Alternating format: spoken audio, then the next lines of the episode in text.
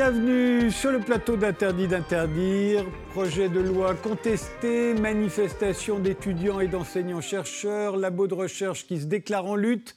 Qu'est-ce qui va mal dans l'université française et pourquoi ces cas de censure à répétition? François Hollande, Alain Finkielkraut, Sylviane Agacinski, Geoffroy Lejeune sont empêchés de parler, mais aussi Ouria Boutelja ou Jean Bricmont. Parler d'islamophobie ou de décolonialisme à la fac devient de plus en plus difficile. La liberté d'expression est menacée de tous les côtés. Pour en débattre, nous avons donc invité Philippe Blanchet. Vous êtes professeur euh, de sciences du langage à l'université Rennes 2, dont vous êtes aussi le président du conseil académique. Vous venez de publier Main basse sur l'université aux éditions textuelles, où vous analysez les politiques françaises d'enseignement supérieur et de recherche depuis 30 ans. L'université euh, a beaucoup changé. Euh, qu'est-ce qui la menace aujourd'hui, d'après vous? Beaucoup de choses la menacent, mais l'une des choses dans l'actualité qui la menace le plus, c'est euh, la mise en place de politiques qui consistent à essayer de les faire fonctionner comme des entreprises et à euh, mettre à la main sur ce qui s'y passe et ce qui s'y dit. Jean Bricmont, vous êtes physicien, vous avez enseigné à l'Université catholique de Louvain en Belgique. Vous êtes l'auteur avec Alan Sokal d'Impostures intellectuelles, réédité en 2018 chez Odile Jacob, dans lequel vous vous moquiez de la façon dont nombre d'intellectuels français utilisent un vocabulaire scientifique sans rien y comprendre. Vous êtes également l'auteur de La République des censeurs, euh, qui est en cours de réédition aux éditions Jeanne, euh, sous un autre titre, Les censeurs contre la République, euh, avec un chapitre consacré à la censure au sein de l'université vous avez vous-même été invité à l'université de Nice sur le thème Comprendre la mécanique quantique. Euh, votre conférence a été annulée à la demande d'associations, vous accusant d'avoir défendu des négationnistes ou d'avoir défendu Dieudonné au nom de la liberté d'expression. Qu'est-ce qui menace l'université pour vous, euh, Jean Bricmont? Ben, euh, ce soir, je suis là pour discuter de la question de la liberté d'expression, mais je dirais que ça rentre dans un cadre plus général qui fait que l'université euh, sous prétexte de s'ouvrir au monde, au monde de l'entreprise ou, à des associations, etc., ou de donner un rôle excessif euh, euh, aux étudiants, en fait, perd son autonomie. Et pour moi, c'est une conception faussement libérale et faussement progressiste de l'université. Et pour moi, l'université doit être justement autonome par rapport à l'État, aux entreprises, aux associations, etc. Nassira Guénif-Souilamas, vous êtes sociologue, professeur à l'université Paris 8. Vos recherches portent sur les questions de genre, d'ethnicité, les discriminations, le racisme. Vous avez assuré la codirection du livre Rencontres radicales pour des dialogues féministes décoloniaux aux éditions Cambourakis. Qu'est-ce qui la menace, euh, l'université, d'après vous? Je pense que l'université, euh, si ça continue, va cesser d'être un bien commun, c'est-à-dire quelque chose qui assure une éducation, notamment dans le supérieur, à toutes et tous, euh, sans distinction et sans discrimination. Et par ailleurs, je pense qu'on est en train de parachever un, programme qui, en fait, a commencé il y a déjà presque deux décennies et qui consiste à, vendre à la découpe, littéralement, certains secteurs de l'université parce qu'ils sont juteux, parce qu'ils constituent des atouts, parce qu'ils peuvent devenir rentables et d'autres seraient relégués en quelque sorte pour euh, assurer des formations qui ne seraient pas valorisées à des étudiants qui ne seraient pas non plus valorisés. Et donc euh, nous sommes face en fait à un enjeu qui est celui notamment de la, euh, de la dégradation des conditions d'études pour les étudiants. Ça c'est quelque chose qui n'est absolument pas assumé aujourd'hui en dépit du sacrifice d'un étudiant qui s'est immolé par le feu en novembre dernier. Et donc ce à quoi nous assistons, c'est la fin d'un moment et le parachèvement euh, d'une volonté en fait de euh, libéraliser à outrance à tel point que effectivement l'autonomie, euh, la liberté de la recherche, la capacité d'innovation et d'invention, tout cela risque d'être laminé par la lame de fond qui consiste à démonétiser les universitaires pour les mettre en concurrence et les contraindre en quelque sorte à montrer qu'en fait ils ont une valeur qui devient de fait non pas une valeur scientifique mais une valeur marchande. Jean-Baptiste Noé, professeur euh, d'histoire à l'Université catholique de l'Ouest, rédacteur en chef de la revue Conflit. Vous avez été l'auteur, euh, vous êtes l'auteur de Rebâtir l'école, plaidoyer pour la liberté scolaire et de la non-mixité à l'école, au-delà du tabou, pour une, éducation innovante. Les deux sont parus aux éditions Bernard Giovannangeli. Quels sont les problèmes euh, Qu'est-ce qui menace l'université? La, la, mixité, peut-être? Non, non, ce qui menace l'université, c'est le manque de liberté. Mais ce n'est pas nouveau, ça date de Jules Ferry et de l'imposition du monopole euh, scolaire et notamment le monopole de la collation des grades, ce qui fait qu'aujourd'hui il n'y a pas de liberté d'enseigner, il n'y a pas de liberté de penser, mais là aussi c'est un phénomène qui euh, ne date pas de maintenant, qui date d'il y a plusieurs décennies. Pensez que Raymond Aron, par exemple, euh, avait du mal à exercer librement son métier de professeur à la Sorbonne. Donc c'est un mal qui est très ancien. qui peut être focalisé aujourd'hui sur des événements de l'actualité, mais qui est très ancien et qui est consubstantiel au fonctionnement de l'université en France. Alors, euh, commençons par les, problèmes euh, justement de, financement, de tous, tous, ces problèmes liés notamment à toutes les réformes qui se sont succédées depuis 30 ans. Euh, qu'est-ce, que, que ça a amené, Philippe Blanchet, pour vous? On va de plus en plus vers une privatisation de l'université Oui, on va vers une privatisation de l'université.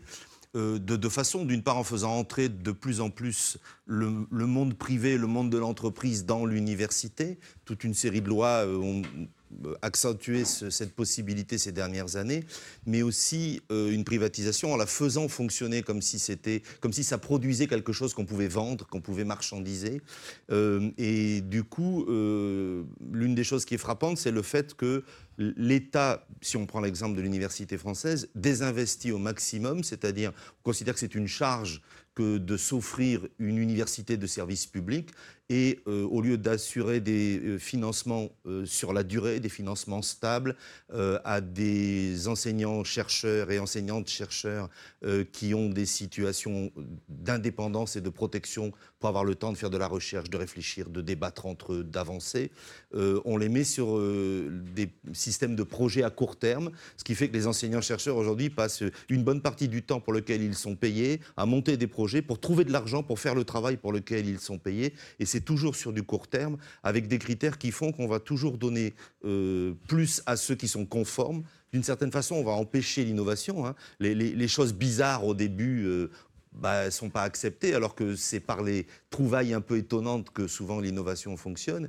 Et puis, euh, on va aussi bah, comme vous le disiez à l'instant, hein, au fond, faire deux universités à deux vitesses. Hein. L'une qui serait l'université dite d'excellence, c'est un mot à la mode, qui capterait de plus en plus tous les moyens, qui serait au sommet de la pyramide, parce que tout ça découle d'une pensée de la société comme une pyramide au lieu d'un système de solidarité et d'égalité. Et puis on laisserait en bas reléguer des sous-universités qui ne feraient qu'une sorte d'enseignement secondaire un petit peu supérieur et où euh, éventuellement on ferait même plus de recherche du tout. Le conformisme, c'est ce que vous disiez euh, Je suis assez d'accord avec ce que dit. Enfin, moi, je ne connais pas l'université française, mais en Belgique, c'est qu'il y a cette conception libérale ou néolibérale, si on veut, qui est que, évidemment, comme on est nommé, une fois qu'on est nommé, on n'est pas très vite nommé, enfin, quand on est nommé, on est très, en une position très stable.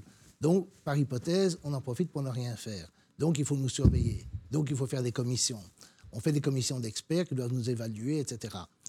Ces commissions prennent un temps inouï. On doit faire des rapports que personne ne lit. Et après, euh, on ne tient même pas nécessairement compte des recommandations des commissions. Et puis, euh, les commissions prennent le temps de gens. Il faut prendre, forcément, il faut prendre des gens, en principe, plus malins, plus intelligents, plus tout ce que vous voulez, euh, pour juger les, gens dans, dans, les universités. Donc, on va perdre le temps aussi de gens qui pourraient être très productifs, mais qui passent leur temps à, à faire des évaluations. Moi, je suis d'accord qu'il faut évaluer les gens, mais dans le temps, on faisait des de recommandations, et puis voilà, euh, pour les promotions, pour tout ça, ce n'était pas une bureaucratie de l'évaluation comme on a créé une aujourd'hui. Et c'est ça ce qui est paradoxal dans notre société, c'est que la croissance du libéralisme ou du néolibéralisme va de pair avec la bureaucratisation, alors qu'il n'arrête pas de se plaindre de la bureaucratie.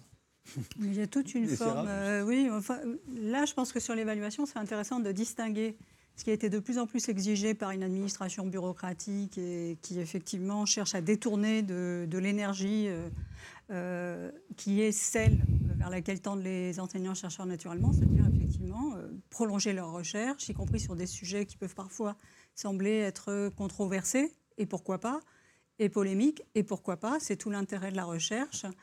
Et euh, euh, cette, façon de focaliser et en, quelque sorte de contraindre les chercheurs à faire un travail d'évaluation qui est de plus en plus, euh, qui emprunte à une langue, qui, qui arrase toutes les, toutes les subtilités, toute la complexité de ce qui est produit, celle-là, évidemment, tous les enseignants-chercheurs et enseignantes-chercheuses rechignent à la faire.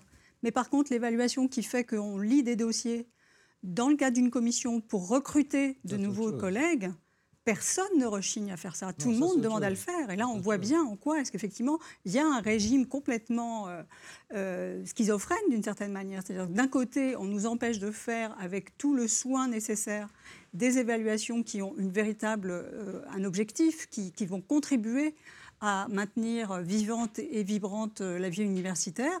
Et on nous contraint à faire des, des évaluations qui n'ont absolument aucun sens et qui, qui d'une certaine manière, stérilisent notre métier. Jean-Baptiste Noé, j'ai l'impression que pour vous, le problème de l'université, c'est qu'elle est publique. Si elle était privée, euh, ça se passerait peut-être mieux. Non, le problème n'est ni, ni, public ni privé. Ça, c'est un, une fausse euh, dichotomie. Le problème, c'est la question de la liberté, parce que ce que vous avez, enfin, je pense qu'on est tous d'accord sur la bureaucratisation. Ça me rassure un petit peu de mhm. savoir que le problème-là n'est pas que français, mais qu'en Belgique, il y a la même chose. Voilà, ce qui montre que c'est un phénomène qui dépasse largement le cadre français. Et cette bureaucratisation, elle est partout. Et ce qui est intéressant à voir, c'est que l'université devient une sorte d'enseignement secondaire bis et que les, les tares et les mots du secondaire, on le retrouve aujourd'hui à l'université. Avec par exemple l'arrivée de, conseillers pédagogiques qui sont des personnes qui expliquent euh, aux professeurs d'université comment ils doivent enseigner. Euh, comment, alors des gens qui souvent d'ailleurs n'ont jamais eu d'étudiants en phase 2, et donc ils leur apprennent euh, comment faire cours à des gens qui enseignent depuis parfois 20 ou 30 ans. Et en fait, on a une délégitimation complète du professeur quel qu'il soit d'ailleurs, d'université ou autre, et également une délégitimation aussi de ce qu'est l'université. Et ça, c'est un phénomène qui, euh, effectivement, touche, enfin, va largement au-delà du cadre français. Vous êtes d'accord?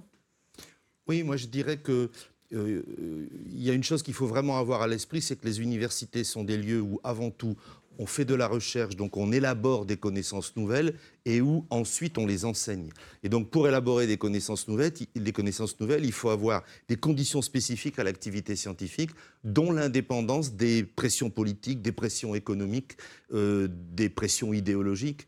Et euh, il y a toute une série de biais par lesquels euh, ce qu'on appelle en gros le néolibéralisme, essaye de contourner cette indépendance, y compris en termes de liberté d'expression spécifique des universitaires, en tout cas en France, ils ont un statut particulier, euh, pour euh, justement bah, essayer de transformer cette université qui ne soit plus un lieu intellectuellement indépendant, mais un lieu au service de leur projet de société passer à la moulinette du même projet de société que l'hôpital public ou les transports. Et ça n'a pas toujours été le cas, ça? Parce qu'on a toujours euh, tendance à penser que pas en France, non. mieux ou sont amitifié le passé. Alors, ben en France, on a en gros deux grandes périodes. Il y a une période qui s'ouvre en 46 avec la nouvelle constitution et qui se clôt en 84 avec les lois Savary et justement ce décret portant statut particulier des enseignants-chercheurs, qui est le moment où se met en place une université euh, qui est prévu par la Constitution comme étant une université gratuite euh, de service public et que l'État a le devoir de faire fonctionner. Et c'est dans le préambule de la Constitution de 46. Et le Conseil constitutionnel, l'année dernière, s'est encore appuyé sur cet article-là, comme vous le savez, pour euh, annuler la disposition qui consistait à euh, demander des frais d'inscription euh, extrêmement élevés aux étudiants étrangers. Donc, ça veut dire que c'est encore une valeur. Donc, il y a cette première partie qui est une démocratisation de l'université. D'ailleurs, on passe de 200 000 étudiants en 1960 à 1 200 000 en 1980. Et puis à partir de 86, il y a le premier projet, c'est la loi de Vaquet, qui essaye de mettre en place une université sélective, euh, davantage payante, etc. Et depuis, on voit régulièrement, ensuite, il y a eu euh, bah, le processus de Bologne, et puis euh, le projet de loi Raffarin qui a été abandonné, de Vaquet aussi a été abandonné, comme vous le savez. Et on revient tout le temps à l'attaque, puis la LRU qui, elle, a réussi à passer. Et puis, depuis le gouvernement actuel, en tout cas en France, toute une série de dispositions, les ordonnances dérogatoire de décembre 2018, euh, le projet de loi euh, de programmation pluriannuelle euh, pour la recherche, qui cherche justement à contourner cette espèce de bastion d'indépendance intellectuelle. L'une des façons les plus connues, c'est bah, l'étranglement budgétaire. On donne plus assez d'argent, donc on oblige les universités à jouer le jeu pour en trouver. et puis, c'est la création de nouveaux statuts précaires, contractuels, de chercheurs et d'enseignants-chercheurs qui, qui ne bénéficient plus de ce statut d'indépendance avec la liberté d'expression qui est assortie euh, dans le, régime français, c'est un statut constitutionnel. Et, donc on, voit qu'on essaye de, contourner cet îlot jusqu'à ce qu'on réussisse à le faire tomber. Jean-Baptiste Oui, la liberté d'expression, elle, a été, elle était rarement présente à l'université française. Il ne faisait pas bon ne pas être communiste dans les années 50-60. Donc euh, les, phénomènes qu'on a aujourd'hui ne, ne, sont pas nouveaux. Pour la discipline qui est la mienne, à savoir la géopolitique, vous avez une grande conférence à la Sorbonne en 1950 qui interdit la géopolitique au motif que euh, les euh, nazis, euh, ayant lu un auteur de géopolitique dont d'ailleurs la femme était morte à Dachau et le fils euh, avait participé au complot de Stauffenberg, enfin, avait, estimé que c'était une science nazie, donc l'ont interdite. Et donc, encore aujourd'hui, la géopolitique est une discipline qui est interdite d'université, même si elle revient parfois par des travées de, euh, de, secours. Donc, il y a toujours eu une, chape de plomb qui a pesé, avec notamment par l'intégration des professeurs à l'université, qui fait que ça n'a jamais été véritablement un lieu de, de réelle liberté d'expression. Euh, il, a, toujours manqué un, grand pluralisme à l'université française. Et d'ailleurs, c'est la raison pour laquelle elle est en train de, disparaître. Il y, a, a, aussi un sujet qu'on n'a pas encore évoqué, et on en parlera peut-être encore de cette émission, mais ce sont les étudiants. C'est-à-dire que les étudiants, euh, ils font des choix euh, quand ils sont en terminale ou, ailleurs, et, les étudiants voient bien euh, les établissements qui fonctionnent, ceux qui ne fonctionnent pas, là où il y a des blocages, là où il n'y en a pas, ils vont vers ceux qui leur offrent des débouchés, des métiers, et, l'étudiant choisit ce qui, à tort ou à raison, lui paraît être ce qu'il y a de meilleur. Mais ce n'est pas un acteur rationnel, hein, l'étudiant. Peut-être qu'il n'est pas rationnel, mais malgré tout, il fait des choix. Vous semblez oublier que, pardon, s'il vous plaît, vous semblez oublier que dans le système français, euh, la logique d'orientation, elle est de plus en plus sélective. Je rappelle qu'il y a eu Parcoursup qui fait partie du même lot hein, euh, de, réformes, que Parcoursup est de plus en plus euh, une instauration d'un mode sélectif. Donc on n'a pas, pas affaire à un acteur rationnel, hein, dont, dont, on nous parle beaucoup aussi dans l'économie néolibérale. On a affaire à des personnes qui sont sous des logiques de contrainte. Quels sont les établissements dans lesquels elles étaient? Quels sont les types de bacs qu'elles ont passés, avec combien d'années de retard, même si elles ont un bac général. Je rappelle que tout le monde euh, a l'air d'oublier ces éléments-là. Donc les, les étudiants, l'étudiant n'existe pas. Nous sommes face à un monde extrêmement euh, hétérogène, qui a d'ailleurs été de plus en plus hiérarchisé, qui n'a pas forcément accès aux établissements auxquels il pourrait euh, prétendre. Et donc ces éléments-là montrent qu'effectivement, il y a un problème central aujourd'hui, c'est qu'il y a une, une aggravation des hiérarchies au sein des étudiants et des étudiantes, de la même manière qu'il y a une aggravation de la hiérarchie au sein des enseignants-chercheurs, au sein des établissements, entre les établissements, entre les formations, c'est tous azimuts. c'est un monde de plus en plus euh, clivé, de plus en plus sauvage. Je suis désolée. Et moi, je, voudrais insister sur un point. J'ai évoqué tout à l'heure les étudiants, notamment par rapport à cet étudiant qui s'est immolé en novembre. Donc ça, ça donne euh, une figure emblématique de ce qui se passe aujourd'hui. L'autre élément, il me semble, c'est que le moment où ces réformes se passent, c'est au moment où vous avez évoqué la démocratisation-massification, qu'on connaît bien en sociologie de l'éducation, sauf que tout le monde voit ça de plus en plus comme une massification et de moins en moins comme une démocratisation. Donc en fait, il faut gérer des nombres. Et je rappelle qu'il y a quand même, ça coïncide avec un phénomène qu'on a souvent tendance à oublier en France, mais que je voudrais souligner, puisque c'est un des éléments sur lesquels je travaille depuis longtemps, c'est que c'est aussi l'arrivée euh, dans le milieu universitaire, comme dans la société française, de toute une, des générations entières qui sont multiculturelles, c'est-à-dire qui amènent avec elles d'autres histoires, d'autres récits, notamment les récits coloniaux, postcoloniaux, les récits de minorités ethniques, de minorités qui ont été marginalisées, qui ont été ségrégées, notamment dans les quartiers disqualifiés et les quartiers démunis. Et c'est aussi ce monde-là qui arrive à l'université. J'ai enseigné à Villetaneuse et à Saint-Denis. Je peux vous dire que je les ai vus de près depuis 20 ans. Ben ça aussi, c'est quelque chose qui, en fait, fait l'objet d'une attaque dans le cadre de ces réformes parce qu'on considère que ces étudiants et étudiantes-là, ils ne méritent pas d'avoir les mêmes formations que les autres et ils devraient s'estimer déjà heureux de pouvoir entrer à l'université. Donc cette manière de les dévaloriser, elle instaure au sein même du monde universitaire une logique qui est une logique de persistance d'une perception coloniale de la société française qui s'impose au sein même de l'université aujourd'hui. Et la LPPR, sous ses airs d'acronymes complètement innocents, elle introduit aussi cela de façon légale, de façon définitive à l'université. Donc c'est aussi contre cela qu'il faut lutter en prétendant euh, justement aller à l'encontre de cette loi. Je voudrais quand même faire euh, deux remarques parce que si les étudiants vont euh, vers les études où il y a le plus d'emplois, alors il faut m'expliquer pourquoi il y a de telles masse d'étudiants qui vont en sociaux, psycho, sciences po, etc., euh, plutôt qu'en sciences, alors que là, on manque d'étudiants, mais les gens n'ont absolument pas de problème pour trouver un emploi. L'autre problème qui est réel dans l'université, c'est l'extraordinairement bas niveau des étudiants qui sortent du secondaire, et ça c'est vrai en Belgique comme en France, et dont mes collègues français, enfin, ou qui travaillent en France, se plaignent. Et donc, euh, ça, c'est un problème euh, qui n'est pas celui d'université, et je ne, pense, je ne sais pas comment le résoudre, parce qu'il vient d'en bas, et tout le système scolaire est en crise. Et finalement, pour vous rassurer, OK, dans les années 50, peut-être que dans certaines universités françaises, c'était difficile de ne pas être communiste, mais je vous assure qu'en Belgique, dans mon université, c'était très facile de ne pas être communiste et très difficile de l'être. Et c'était la même chose en Allemagne, aux Pays-Bas, enfin mm. en Angleterre, dans la plupart des pays d'Europe, où l'anticommunisme était pratiquement l'idéologie euh, euh, dominante, et un anticommunisme euh, fanatique. Et donc moi j'ai connu ça parce que j'ai quand même grandi dans, la Belgique catholique où on admirait Franco, Salazar, etc. Donc bon.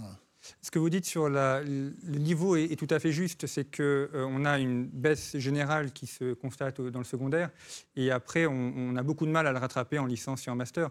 Et c'est vrai qu'à partir du moment où on, diminue les exigences du bac et on fait croire que tout le monde peut avoir euh, le, bac général, eh bien on a des populations qui arrivent euh, en licence et qui ne sont pas du tout au niveau. Et, malheureusement, il y, a une sorte de mensonge qui est institutionnalisé. on donne le bac à des gens qui sont méritants, qui ont travaillé mais qui n'ont pas euh, les éléments euh, maîtrise linguistique ou autre, il y a un nombre de fautes d'orthographe euh, qui, est faramineux.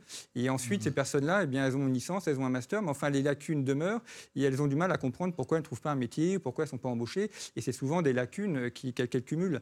Et le, problème de l'université, vous avez raison de le souligner, c'est d'abord et avant tout un problème de l'école primaire, du, du, collège, du lycée. Et c'est là que ça se joue, parce qu'une fois, après, à 18 ou 20 ans, c'est très difficile de rattraper ah, les choses. Mais les enquêtes PISA le, niveau qui a baissé euh bah, Les enquêtes PISA le montrent. Hein, euh, je veux dire, ça fait des années, ça fait presque deux décennies que la France est très mal classée dans les enquêtes euh, de l'OCDE sur le, la capacité, effectivement, à amener au meilleur de leur, de leur talent et de, et de leurs compétences les élèves dans le système scolaire français. Donc que cela se répercute ensuite à l'université, qu'il faille, avec différents programmes qui sont un peu des dispositifs marginaux, compenser euh, la, difficulté que, euh, qui s'est installée durablement dans le système français, personne euh, personne n'en disconvient. Le problème, c'est comment parvenir à réarrimer les différents niveaux de l'éducation en France de façon à ce que ce qui a été mal fait ou qui n'a pas été correctement corrigé au sein de l'enseignement primaire et secondaire ne se répercute pas au niveau de l'enseignement supérieur. Et à, l'évidence, la solution, ce n'est pas de sanctionner l'enseignement supérieur et de décider qu'il va y avoir des établissements à deux vitesses, c'est-à-dire des établissements d'excellence, et puis ceux où on va, après la relégation dans les établissements euh, qui sont euh, ségrégés, on va les mettre dans des universités ségrégées qui seront elles aussi reléguées. Donc là, c'est la, la, la, on pulvérise toute euh, capacité à vivre ensemble dans un tel contexte. Moi, j'ajouterais deux choses à ça. Euh, la première, c'est que euh, la réussite universitaire est très difficilement prédictible. J'ai beaucoup de collègues qui, ont, qui sont d'anciens très mauvais élèves.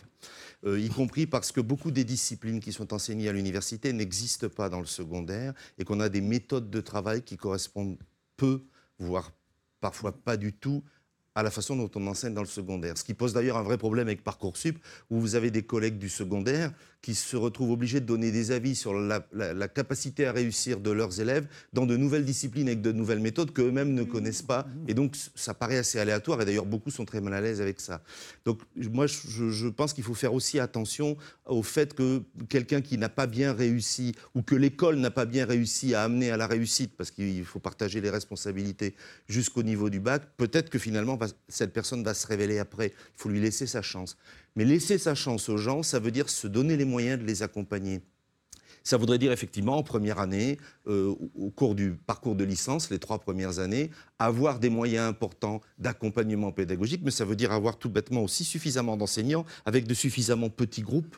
Euh, quand vous pensez qu'aujourd'hui, enfin, euh, ces dernières années, les effectifs étudiants en France ont augmenté de 20%, mais qu'on a perdu 2000 postes d'enseignants-chercheurs et 1500 postes de chercheurs au CNRS, vous, voyez ce qui se passe. dans mon département à l'université, qui est un département très attractif, communication, qui, accueille beaucoup d'étudiants, on, était l'année dernière un enseignant-chercheur pour 83 étudiants. Alors évidemment, euh, avec ça, comment voulez-vous aider les étudiants qui auraient quelques difficultés? Et on peut comprendre qu'ils en aient. hein. Donc c'est aussi avoir un vrai projet politique, avoir une ambition. Soit on est vraiment un, un service public d'enseignement supérieur et on essaye d'accompagner le plus de jeunes possible à l'éducation la plus élaborée, la plus développée possible, soit on abandonne cette ambition-là et on retombe dans ces systèmes sélectifs où on a besoin d'en enlever. C'est pour ça qu'on met en place Parcoursup, pour se réduire sur les meilleurs, qu'on sera les meilleurs sur le plan scolaire, hein, qu'on sera probablement plus à même de faire réussir sur le plan universitaire. Euh, On va passer aux entraves à la liberté d'expression qui existent euh, aujourd'hui euh, dans l'université. Mais juste une question très rapide, parce qu'il nous reste moins d'une minute. Euh, le nouveau bac, euh, on est noté toute l'année au sein de son établissement. Est-ce que les élèves, est-ce que les professeurs qui vont noter les élèves de l'établissement vont pas les surnoter? Ou les Ou sous-noter, on ne sait pas. Ah, bon, A priorité, on a envie que son établissement ait Bien une bonne sûr, note, bien donc- sûr, fait. Oui, oui. A priori, on se dit qu'ils vont les surnoter, non? Les, les sujets, les corrections sont en accès libre. Donc les étudiants, euh, je ne donnerai pas les, les- les noms des sites, mais enfin les étudiants, les lycéens peuvent très bien trouver les sujets qui sont donnés ainsi que les corrections. Et le professeur peut très bien dire, vous allez arriver tel chapitre avec telle sous-partie, et le- l'étudiant sait de quoi il s'agit. C'est cette On réforme. fini de En fait, on parler du nouveau bac. Ouais. On généralise le bachotage qui était déjà pratiqué Ouais. hein, pour beaucoup. On fait une pause et on reprend ce débat.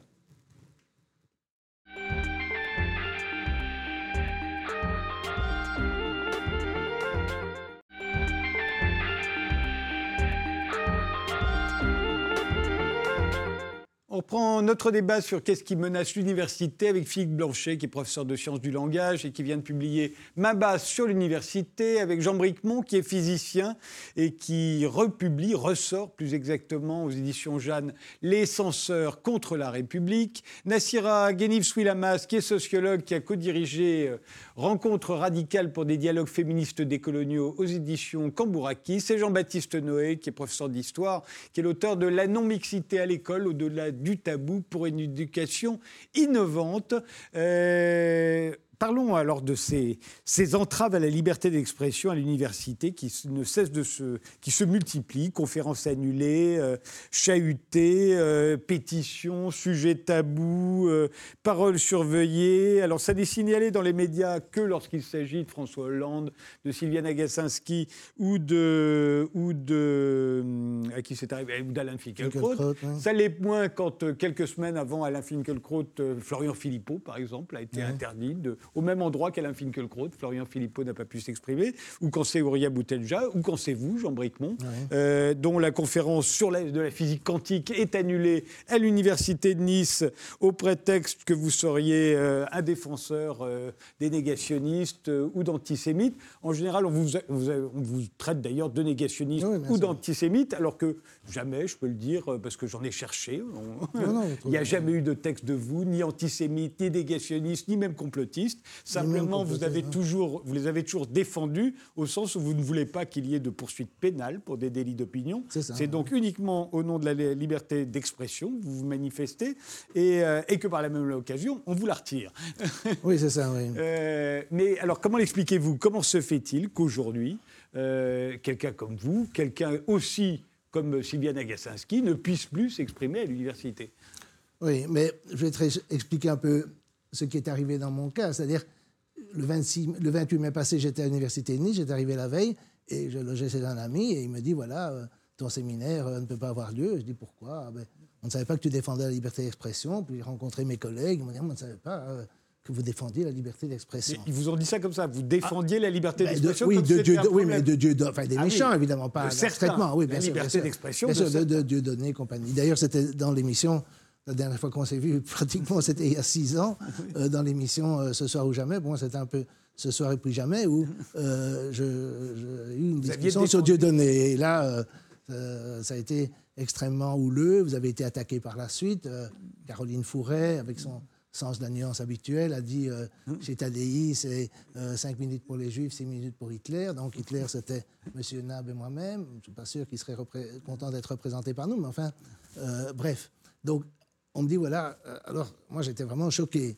Je veux dire, euh, vous avez eu un débat euh, il y a quelques jours avec Consigny et euh, le monsieur de ouais. C'est ça Annulé Et aussi. euh, et oui, c'est ça aussi. Mais quand le jeune a dit qu'il fallait mettre en prison des fichiers S, qui est un truc administratif, Consigny, comme avocat, a dit Mais alors, moi, si c'est comme ça, je m'en vais, etc.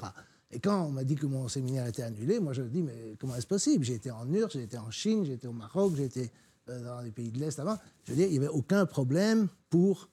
On n'a jamais pensé qu'on allait annuler un séminaire de physique dans ces pays pour des raisons euh, politiques. Or, en France, pays des droits de l'homme, patati patata, on le fait.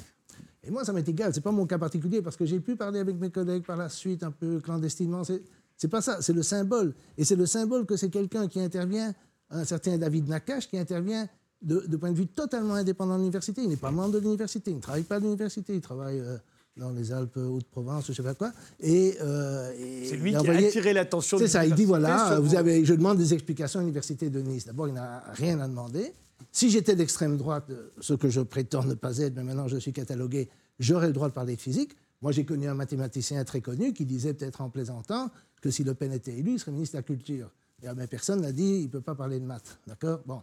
Moi, je n'ai jamais dit ça non plus. Donc, je veux dire, c'est complètement euh, surréaliste, cette histoire. Et euh, c'est pas que, il n'y a pas que, bon, d'abord, il n'y a pas que mon cas. Il y a un monsieur euh, Philippe Soal qui devait donner des cours sur Hegel à l'université de Toulouse. Il est membre de la Manif pour tous. Il y a eu des tracts de groupes LGBT, etc., qui ont dit oui, on nous persécute, on nous tue un peu partout, etc. Et du coup, on a supprimé son cours. Mais oui, d'abord, la manif pour tous n'appelle sûrement pas à tuer qui que ce soit, numéro un. Et numéro deux, je ne vois pas comment un cours sur Hegel va euh, mettre en péril euh, la vie des gens. C'est quand même un peu restrictif. Il y a un autre monsieur qui, lui, pour le, coup, est vraiment d'extrême droite, des actions françaises, etc.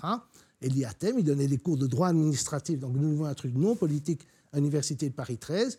L'Union des étudiants juifs de France est venue avec des magnétophones et a reproché aux profs de ne pas s'être présenté aux étudiants, savoir pas expliquer ses positions politiques, ce qui est exactement ce qu'il doit faire. Mhm. Dans mes cours, j'ai jamais parlé de politique, euh, jamais donné mes opinions politiques. C'est exactement ce qu'il doit faire. On lui reproche et du coup, son cours est supprimé. Alors, si on accepte que des groupuscules euh, LGBT, féministes, indigènes, juifs, quoi que ce soit, euh, puissent faire la loi dans les universités, alors on peut fermer la boutique. Et vous me parlez des médias.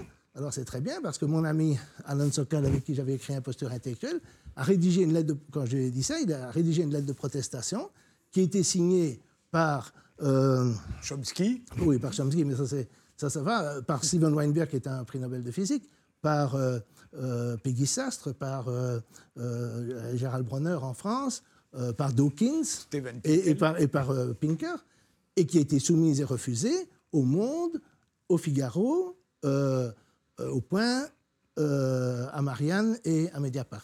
Non, c'est ça, c'est comme formidable. Aussi grands scientifiques, c'est ça, des gens très prix Nobel, oui, prennent, prennent, parti pour vous, vous défendent en disant que vous n'êtes pas le monstre qu'on dit, etc. Et les, les, journaux refusent de le, de de le paraître. Oui, alors, alors, évidemment, ça, ça, donne quand même une idée de la, de la, de, de, la situation euh, en France. Et moi, je pense qu'il y a un effet désastreux de cette situation pour la pensée même en Occident, c'est que à partir d'un certain. Parce que moi, après tout, je n'ai pas défendu les thèses d'extrême droite. La liberté d'expression, à la limite, ce n'est pas une idée, c'est une condition de possibilité pour exprimer des idées. Bon. Et à cause de ce terrorisme intellectuel, toute une série de thèmes ne peuvent pas être abordés. Et il y a des thèmes légitimes, vous pouvez même être radical, vous parlez du climat, vous pouvez parler euh, la construction européenne qui est trop lente, euh, l'antisémitisme des jeunes de banlieue, euh, le racisme des Français, tout ça c'est autorisé. Mais si vous vous intéressez aux conflits internationaux, à la politique internationale, que vous mettez en question notre politique qui, de mon point de vue, est absurde, mais on va discuter ce soir, euh, vis-à-vis de l'Iran, de la Russie, de la Syrie, de la Chine, etc., euh, c'est très très délicat. Vous êtes immédiatement accusé de soutenir un dictateur, patati patata. Et euh, évidemment, l'immigration, c'est aussi un thème tabou. L'islamophobie. Il y a eu un colloque. Oui, oui, il y a, y a d'autres. L'antisémitisme et l'islamophobie, ça, c'est des choses qui sont difficiles à discuter. enfin, je veux dire, il y, a des tas de, thèmes qui, à mon avis, ont beaucoup. Les différences génétiques entre hommes et femmes, par exemple, c'est aussi très difficile d'en discuter. Maintenant, ça change un petit peu, mais pendant toute ma... Euh, quand j'étais plus jeune, j'essayais d'en discuter avec les gens en sciences humaines, c'était impossible. Et donc, on ne se rend pas compte jusqu'à quel point, pour moi, ça c'est le signe du déclin de l'Occident, parce que la possibilité de l'esprit critique, c'est ce qui a fait notre force dans le passé, pour le meilleur et pour le pire, et c'est en train de disparaître. Maintenant, je dois dire qu'il n'y a pas que euh, en France, parce que je devais parler de la liberté d'expression à l'Académie royale en Belgique. Bon, c'est pas un endroit. Et j'ai reçu ce mail ici qui dit Des crapules comme vous ne méritent qu'une seule chose, une balle dans la tête sans procès. C'est pas Miana Wagbar, hein, c'est signé. Donc, euh, si vous voulez, vous pouvez avoir ça en, Belgique aussi. Mais Et partout où je vais, après l'émission euh, dont je vous remercie de m'avoir invité sur Dieudonné, mais après, les gens me disent Écoute, tu comprends, on ne peut pas t'inviter, alors qu'on m'invitait régulièrement. Je veux dire, ça a été un truc euh, que dans surréaliste. Cette émission, vous n'aviez pas pris la défense des propos de Dieudonné. Mais non, mais de, non. Et en plus, il, joue, il, joue, il, il, fait une tournée dans toute la France. Si c'est la fin de la République, alors il faut l'empêcher de faire sa tournée, pas m'empêcher de parler. Voilà. De, de, de, vous de pseudosciences, de, Vous étiez juste physique. contre les, les, poursuites pénales Mais à oui. son encontre. Nassira euh, Guénif-Souilamas, Oui. euh, qu'en pensez-vous? Alors, euh, en fait, j'ai eu à, à, essuyer ce genre de, de, péripéties au cours de, de, ma carrière, et notamment, j'ai été désinvitée d'un colloque en Allemagne par des collègues sociologues Mmh. qui euh, n'ont pas souhaité que je fasse une des conférences plénières parce que j'étais identifiée comme antisémite et euh, partisane de BDS. Boycott De des, BDS, Boycott des boycott des investissements sanctions contre, euh, contre l'État d'Israël. Donc, euh, ce sont des choses qui se passent dans le secret euh, des, euh, des, conversations. Je ne l'ai jamais rendu public parce que je ne voulais pas mettre en difficulté les deux collègues qui m'avaient invité et qui ont subi des pressions de leur milieu académique en Allemagne. Donc, ce sont des choses qui arrivent régulièrement. En fait, la question est de savoir si, et là, en l'occurrence, voilà, effectivement, ça fait partie des sujets qui fâchent. De quoi va-t-on parler? Donc moi, ce qui m'inquiète, en fait, c'est euh, la difficulté qu'on peut avoir aujourd'hui à établir les, euh, espaces d'une controverse et d'une polémique qui soient euh, fructueuses pour tout le monde. C'est-à-dire la capacité à admettre que des points de vue puissent s'exprimer qui heurtent les sensibilités, et notamment lorsque ces sensibilités, elles, renvoient en fait à un point de vue qui a été dominant, qui a toujours été très installé, qui a pu euh, prospérer euh, en tout confort et en toute tranquillité, et puis qui se voit contesté par de nouvelles voix, par euh, de nouvelles interprétations. Et pour ma part, moi, ce à partir de quoi je réfléchis à ces questions-là, c'est les questions d'islamophobie, c'est les questions des c'est les questions de la remise en cause de la suprématie blanche et de la supériorité occidentale. Et dans ce domaine-là aussi, il y a énormément de paroles qui sont euh, réduites au silence. Enfin, Mais c'est aussi cité, au euh, nom de la suprématie blanche et des Oui. dominants d'autrefois, blancs, hétérosexuels, etc., Oui, etc., qu'on va interdire à un certain nombre de gens de parler en disant qu'ils ont bien trop parlé avant, qu'il faut qu'ils arrêtent de parler maintenant. C'est ce qui est arrivé, Oui, oui, enfin. visiblement, aussi bien à Ella Finkielkraut qu'à François Hollande. Euh, c'est au nom de cela qu'on a essayé de les faire taire. Mais en fait, moi, ce que je trouve euh, dommage, dans cette- c'est qu'on leur donne une publicité supplémentaire en, in- en les interdisant de, de la- de prise de parole. Si, ça, Oui, vous, oui, avez, vous avez, voilà, vous avez peut-être subi euh, parce que parce qu'effectivement les, les, Pas les maintenant, prises de les prises de position que vous avez eues vous en coûtaient cher, mais il y, y a des personnes qui euh, bénéficient particulièrement. Enfin, je veux dire, franchement, François Hollande, ça lui a fait de la pub. Lorsqu'il a été et ça s'est passé dans Oui, un contexte bien précis. Donc il y a des fois où on peut dire effectivement ces personnes sont réduites au silence. Non, en fait, elles sont pas réduites au silence. Elles ont une, elles ont une marge de manœuvre, elles ont une surface d'influence telle que c'est pas parce qu'elles sont interdites de prise de parole une fois que leur voix va s'éteindre dans euh, dans l'ensemble du. euh, Non, mais ça fait rien, c'est par principe. Oui, Tout à fait, mais ce que je veux principe, dire, ça c'est vrai. ce que je veux Le dire, c'est me que choque. Moi aussi. le, le principe peut être tout à fait choquant.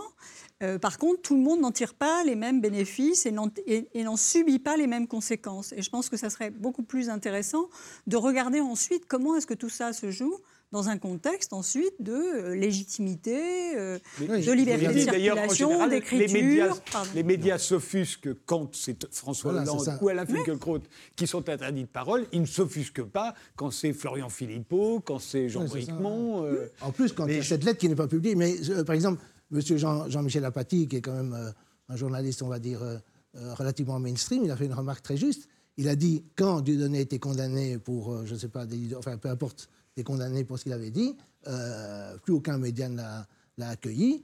Et quand, euh, comment dirais-je, Éric Zemmour a été condamné, ben, il était partout. Et donc, il y a Donc, des censures promotionnelles, ce que j'appelle ouais. censure promotionnelle, et puis des censures effectives. Grâce à vous, maintenant, la, censure, dans mon cas, va peut-être être un peu plus connue. Elle était connue, évidemment, parce qu'il y a les réseaux sociaux, les gens se parlent et tout ça. Mais euh, euh, ce n'est pas discuté en place publique euh, parce que voilà. euh, Et pas sur le fond. On ne discute pas de ça sur le fond. C'est-à-dire qu'est-ce qui a amené à des formes de crispation qui font que l'espace des discussions possibles se rétrécit en fait. Qu'il y a des thématiques qui, oui, sont, qui sont devenues de plus en plus euh, sulfureuses, d'autres qui sont Mais surtout, bannies d'emblée. On ne peut même plus se défendre de ce dont on vous accuse, en l'occurrence. Non, c'est ça, cas, Oui, oui, ce que je trouve, moi, personnellement, le plus choquant, euh, c'est qu'on ne puisse pas se défendre de ce dont on, on Non, est accusé. c'est- non, non, non, parce que si vous êtes accusé ce c'est terminé. Ce que vous disiez juste, c'est-à-dire que bon. on, vit dans une société qui est de plus en plus dure. Je pense que beaucoup de choses qui l'organisent, l'organisent pour qu'elle soit de plus en plus dure, y compris l'esprit de compétition, où il y en a qui doivent gagner, il y en a qui doivent perdre, et donc où il y a des relations verticales qui essayent de se mettre en place, et où cet espace de, de, de controverses, mais de controverses courtoises et intelligentes, s'amenuise de plus en plus, euh, et où on essaye presque d'empêcher qu'il existe. Euh, et donc je pense qu'il se passe là ce qui se passe dans le reste de la société, c'est-à-dire un durcissement des relations humaines et des relations sociales.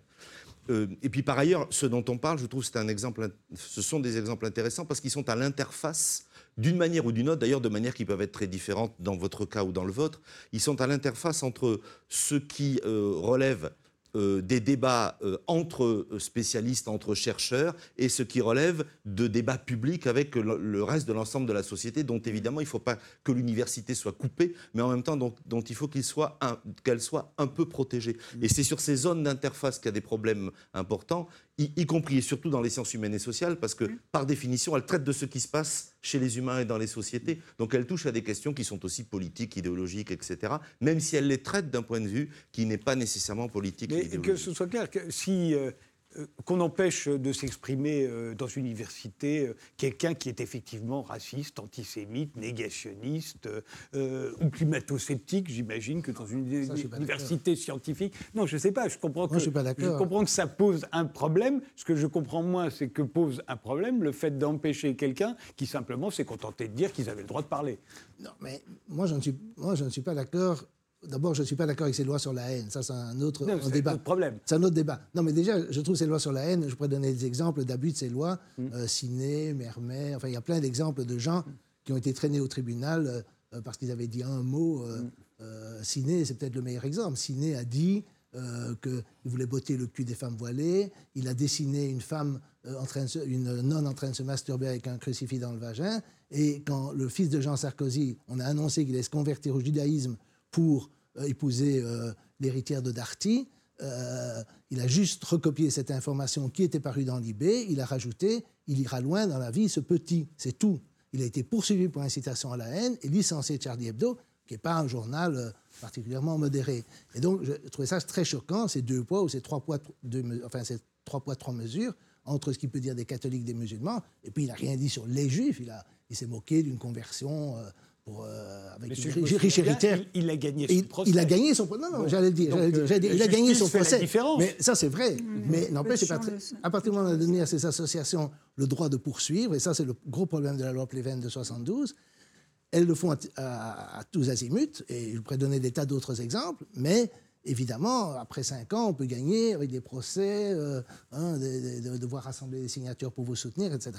Ce n'est pas exactement agréable, et c'est un effet dissuasif. C'est comme mon cas, c'est comme le cas de M. Soal, c'est comme qui n'est pas du tout de mon bord, c'est comme le cas d'Eliatem, qui est encore moins de mon bord. Euh, c'est pas ça la question. C'est qu'alors, il y a tout le monde a intériorisé l'idée qu'il y a des choses dont on ne parle pas. Mais là, on est sorti du champ Oui. universitaire en même temps. Oui. Non, non, je parle on de- s'éloigne de Ah non, notre- non, ça, on c'est par la Non, parce qu'il parlait des Dans, lois sur la haine. dans le champ universitaire, il y a, comme vous l'avez dit, il y a toutes ces lois qui ont été prises aussi au cours des dernières décennies, des, ces lois mémorielles, où l'homme politique a voulu écrire l'histoire, et, et c'est une, une réduction euh, euh, de- de- des possibilités. Et c'est vrai que alors, ça a aussi permis une coalition euh, d'historiens de, de tendances intellectuelles ou politiques différentes euh, contre ces lois mémorielles. Et on voit très bien à chaque fois le processus où ça part d'un sentiment qui est apparemment bon, c'est-à-dire de défendre euh, des personnes ou, de, ou autres. Et, et ensuite, ça a abouti à une restriction euh, non seulement de l'expression, mais aussi de la recherche. Et on, on est dans une judi- judiciarisation où effectivement les choses se règlent euh, au tribunal ou par procès interposé, le but étant de terroriser les gens. Donc c'est aussi une forme de terrorisme qui est appliquée, qui est une méthode d'ailleurs assez bien rodée. Là où c'est pire, pardon, c'est quand ça se produit à l'intérieur même de l'université.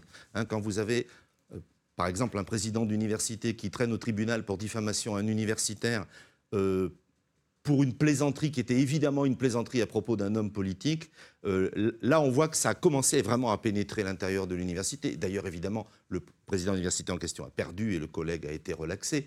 Euh, y compris parce que du coup on voit comment, alors ça va dans le sens de ce qu'on disait dans la partie précédente, hein, c'est toute une série de dispositions, de discours qui cherchent à attaquer les protections dont bénéficient en gros euh, les chercheurs, hein, euh, pour pouvoir justement euh, les empêcher de faire ou les obliger de faire. Quand vous entendez la ministre de l'Enseignement supérieur et de la Recherche en France qui dit devant la représentation nationale à propos des présidents des universités qui refusaient l'augmentation des droits d'inscription pour les étudiants étrangers, je cite de mémoire, peut-être que je me trompe, mais en gros, les présidents d'université euh, sont euh, des fonctionnaires qui dirigent des opérateurs d'État. La notion d'opérateur d'État est très présente dans le discours du gouvernement actuel, alors qu'elle n'existe absolument pas dans le Code de l'éducation. Euh, et ils doivent obéissance et loyauté, alors qu'en tant qu'universitaires, ils ont une protection constitutionnelle sur leur liberté d'expression et sur leur indépendance. Vous vous dites que dans l'esprit des gens, même euh, de gens qui euh, sont directement dans la sphère de l'enseignement supérieur et de la recherche, on a l'impression qu'il y a des protections qui ont sauté. Et là, ça commence à devenir beaucoup plus inquiétant. Il y a aussi un conformisme de la part de beaucoup qui euh, se, couchent devant telle personne ou telle idée aussi pour faire carrière. Donc le, carriérisme étant extrêmement présent, être dans la conformité intellectuelle est le meilleur moyen d'obtenir tel ou tel poste et de progresser. Donc, mais, ça, c'est pas nouveau, je pense. Hein. non, c'est pas ça nouveau. a toujours été présent à l'université. Oui. Et ça a permis d'ailleurs que prospère un état d'esprit qui était promu au bénéfice et euh, exclusif, quasi exclusif des hommes blancs. Mm. Mm, oui, mais le conformisme. Euh, oui, oui, mais Non, mais je pense que c'est pas inutile de le rappeler hein. parce que l'université est en train de subir des attaques extrêmement fortes alors qu'il y a un changement générationnel massif, alors qu'il y a une féminisation des métiers, même si effectivement le statut de professeur que j'occupe euh, est encore minoritaire parmi les femmes. Mm et euh, au moment où effectivement il y a une pluralisation des points de vue qui est en train justement de complètement, euh, je dirais, revivifier le monde universitaire. Moi, je suis particulièrement frappée par ça. C'est-à-dire qu'il y, y, y, a un paradoxe entre ce moment où on voit des refus de prise de parole, des interdictions de manifestations et puis, le fait qu'on se trouve face à un monde universitaire qui a radicalement changé de visage, de physionomie. Euh, il y a euh, quelque chose de, complètement différent qui est en train de se jouer du point de vue des disciplines des sciences humaines et sociales, notamment. Et euh, c'est quelque chose qui, en fait, est heurté de plein fouet par la réforme en cours. Et par cette volonté, par exemple, de disqualifier les critiques qui sont faites à l'égard de certaines prises de parole. C'est-à-dire, au lieu de s'intéresser aux raisons pour lesquelles ces prises de parole sont empêchées, et le fait que, par exemple, effectivement, euh, à un moment donné, on se dit, bon, euh, toujours offrir des tribunes à certains orateurs et ne pas en offrir à d'autres, ça finit par devenir un peu voyant. C'est ça qui fait qu'à un certain moment, on va dire à François Hollande ou à Sylvia Nagasinski ou à oui, bah, Alain Finkielkraut qu'on ne veut pas les entendre à l'université. Oui, ou on connaît vos arguments, ou alors dans ce cas-là, il faudrait ménager les espaces de façon à ce que d'autres prises de parole soient possibles. Or, ça n'est pas toujours le cas. Parce que ce qu'on oublie, euh, et je pense que c'est un élément important, c'est qu'il y a une forme de révolution conservatrice qui accompagne la réforme et qui fait que toute une série de thématiques sont vécues comme étant dangereuses parce qu'elles elles ne sont pas forcément rentables, elles créent du dissensus, comme si c'était un problème à l'université qu'il y ait effectivement des divergences de vues et que ça, ça alimente en fait la mhm. réflexion et la recherche, mais c'est vécu de plus en plus comme un danger parce que en fait l'université aujourd'hui doit présenter une apparence lisse, elle doit être attractive parce que sinon, elle ne va pas attirer les capitaux nécessaires pour avoir... Euh, alors même si on nous parle de 3% du PIB, c'est ce qu'a annoncé euh, la ministre de l'Enseignement supérieur, 3% du PIB euh, dédié à la recherche, on est très loin d'en voir les effets et on sait que ça va se passer sous une forme qui est sélective. C'est la même logique dans le milieu de la recherche que dans celui de la liberté d'expression. C'est-à-dire c'est une liberté d'expression qui a de plus en plus tendance à être sélective et à céder à des formes de pression et d'intimidation. Donc c'est aussi contre ça qu'à un moment donné, certaines personnes... Et vous imaginez ce que ça va donner quand il va y avoir des universitaires qui seront des contractuels dont le contrat pourrait être interrompu ah bah, qui, ne bénéficieront plus des protections dont bénéficient les universitaires statutaires d'aujourd'hui. Ils seront encore plus soumis à ça. Jean-Marie mais euh, un exemple en Belgique, qui, dans mon université, dans l'université nominalement catholique, et au bout d'un temps, c'était très catholique, vous ne pouviez pas dire ce que vous pensez de l'Ardijon, enfin, si vous en pensez du mal, mais euh, récemment, un professeur qui est resté en catho dit tradit, mais catho comme, euh, comme l'Église, on va dire, a dans un cours de philo, il était un philosophe, critiquer l'avortement, mais d'un point de vue philosophique. Et il y a eu des plaintes d'étudiants qui ont été relayées par des associations féminines, féministes, et puis qui sont passées dans les médias. Le prof a, été, a reçu un, un avertissement et son contrat, il était temporaire, n'a pas été renouvelé. Il aurait été probablement sans cela. Et ça, ça m'a très fort choqué, parce que ça montre de nouveau le rôle de la société civile. L'université dépend pour son financement euh, du nombre d'étudiants. Ils n'ont pas envie, alors parce que tout a changé, ils sont plus du tout, très, ils sont pas très catholiques, ou ils sont plus du tout catholiques, ils n'ont pas du tout envie d'une campagne euh, faite par des féministes disant voilà, euh, vous êtes intolérants, vous critiquez l'avortement, etc. Moi, j'ai écrit un article avec un collègue, lui qui est très catho et qui est contre l'avortement. Moi, je suis pour, mais je veux dire, ça m'a vraiment choqué qu'on euh, on empêche ce monsieur pendant une heure euh, dans un cours avec des notes. Il n'oblige pas les gens à répéter son cours, il n'oblige pas les gens à accepter ce qu'il dit. Euh, à la limite, je trouve que c'est un, exercice de réflexion pour les gens qui sont pour l'avortement. Je trouvais c'est intéressant de réfléchir à ces arguments. Et, le fait qu'on ne puisse pas, ça va choquer, ça va heurter les gens. Moi, j'ai été heurté toute ma vie quand, avec ce que j'ai entendu comme trucs réactionnaires, euh, cléricaux et tout ce que vous voulez à l'université, mais je ne pouvais pas aller pleurer chez papa et maman en disant Non, c'est pas gentil, je suis heurté. Et bon, je trouve que ça fait partie de la formation des étudiants d'être heurté. Et quand vous dites que c'est euh, néoconservateur, c'est compliqué parce qu'il y a une nuance objective entre certains milieux dits progressistes, comme j'ai dit, féministes, LGBT ou, juifs, ou etc., qui, prétendent être progressistes, et une, effectivement un côté néoconservateur. Mais malheureusement, je pense que la gauche universitaire, la gauche intellectuelle, a une grande responsabilité dans cette régression. Il y a, aussi une grande impunité hein. à l'égard de, enfin, de tout ce qui est casseurs, bloqueurs et autres. Enfin, on voit que les, étudiants qui, le, qui le, font ne sont, ne sont, jamais sanctionnés. Et, euh, dans ces cas où les, les, personnes sont empêchées euh, de, euh, d'entrer à l'université et de s'exprimer, parfois d'ailleurs de manière violente, il n'y a, a, pas de, de sanction à l'égard de ces personnes qui contretiennent à la loi. Ça c'est vrai. Dans mon cas, par exemple, le, il y avait un syndicat étudiant, je ne sais plus radical, j'ai oublié le nom maintenant, solidaire, qui a dit qu'ils allaient mettre le SBUL, j'ai appris un nouveau mot, le SBUL dans mon séminaire s'il avait lieu. Mais vous, vous êtes pour qu'on puisse dire tout ce qu'on veut à ah, l'université euh non, non, non, non, Je ne suis pas d'accord qu'un prof de physique peut enseigner l'astrologie, pas du tout. Mais il y a une différence entre ce qu'il fait dans ses cours et ce qu'il fait en dehors de ses cours. C'est pour ça que j'ai donné l'exemple de ce mathématicien qui, qui disait qu'il serait ministre de la Culture si Le Pen était président. Mmh. Euh, il n'y a personne qui l'empêche de parler de maths.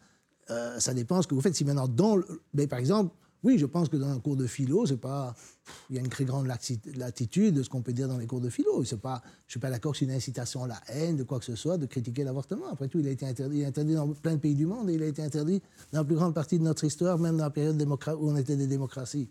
On en parler quand même. Si on n'avait jamais, jamais pu défendre l'avortement quand il était interdit, on n'aurait jamais changé la loi.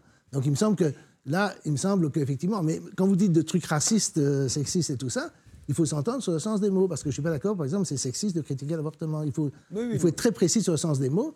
Et comme je dis, effectivement, si on est prof de physique, en dehors de son cours, si on donne un cours ordinaire de physique, etc., on peut être raciste, sexiste, tout ce que vous voulez, évidemment juste un point. au, demeurant, les étudiants qui ont bloqué, je peux vous assurer que quand il y a eu des entrées de police, de la police qui venait débloquer les universités, ils ont été sanctionnés hein, physiquement, euh, mis en garde à vue. Euh, ils ont subi euh, les conséquences de leurs actes.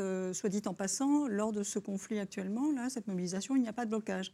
La, la logique, précisément, c'est d'occuper les universités, de faire venir les étudiants et d'avoir des cours alternatifs de façon à faire entendre d'autres voix. Et sur ce, que vous évoquez, moi, il me semble qu'il y, a quand même une, difficulté aujourd'hui à admettre que euh, des, formes de prise de position euh, qui ont défini une forme d'autorité qui était très verticale pendant très longtemps, aujourd'hui, une des manières en fait de démanteler ce système-là, c'est précisément d'exiger que euh, des formes de prise de parole qui ont toujours été admises, qui, qui allaient de soi, en fait, qui n'ont jamais été contestées, le soient. Alors ça peut sembler un peu violent, la manière dont ça se fait, mais je pense qu'il faut admettre quelles sont les dynamiques qui se trouvent derrière, qui sont des dynamiques qui effectivement contestent le sexisme, le racisme, la domination de certaines formes d'autorité, mmh. qui se sont toujours exprimées sans contrepartie. Ce sera le mot de la fin. Dieu sait si c'est un débat qui risque de rebondir régulièrement dans les années à venir. Merci de nous avoir suivis et rendez-vous au prochain numéro.